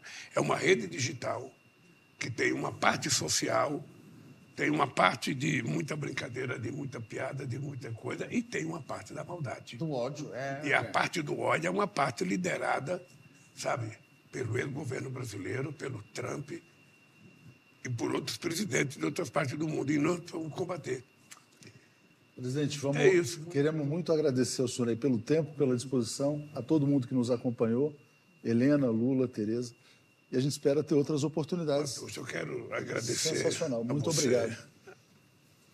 Presidente, A essa Tereza, foi a não Helena. só, eu estava brincando, não só a primeira entrevista ao vivo desse seu Primeira de terceiro uma mandato, série. mas a primeira coletiva também. Foi uma, uma sabatina. Mas uma coisa, uma coisa importante, veja, que nós vamos ter que arrumar. Eu quero, nesse mandato, dar muitas entrevistas. Eu não quero. Essa é uma coisa que eu quero melhorar. Primeiro, ah, no primeiro mandato, a gente tem muita preocupação de dar entrevista. Você fica muito isolado e você termina não falando porque as pessoas falam mal e, ao invés de você enfrentar, você fica evitando. Normalmente, normalmente você tem Sabe, você pode ter um assessor de imprensa que fala, presidente, não vai falar com a imprensa, não vai discutir hoje. A imprensa está falando tal coisa. Eu acho, eu acho que não só eu, mas o governo inteiro e, e mais o pessoal nosso da comunicação, nós temos que falar muito. Nós temos que falar muito, nós temos que disputar, sabe, para que a gente sempre possa estar dizendo aquilo que nós consideramos que é verdade. Sabe, a gente vai anunciar um programa, vai. Se a imprensa não noticiar, a gente tem que noticiar. Nós temos que encontrar um jeito da gente negociar e, e mostrar aquilo que a gente está fazendo. Nós vamos melhorar as redes. A nossa TV vai melhorar, TV pública. sabe? Nós vamos tentar fazer uma TV pública. Eu sempre sonhei de ter uma TV pública tipo o Canal 5 francês, tipo a BBC de Londres. Sempre achei, sabe, que não precisava ter disputando audiência, mas ter uma seriedade. E eu acho que a gente está conseguindo As montar. condições técnicas hoje são muito melhores Tá. porque o digital agora permite Muito, ela ter canais em todo Eu o acho país. que nós vamos e conseguir. antes não permitia. Acho que nós conseguimos, vamos conseguir fazer uma boa coisa. Acho que o Pimenta vai, vai ter sucesso. Presidente, obrigado. Obrigado, querido. Muito bom. Até a próxima. Muito bom, obrigado a todos.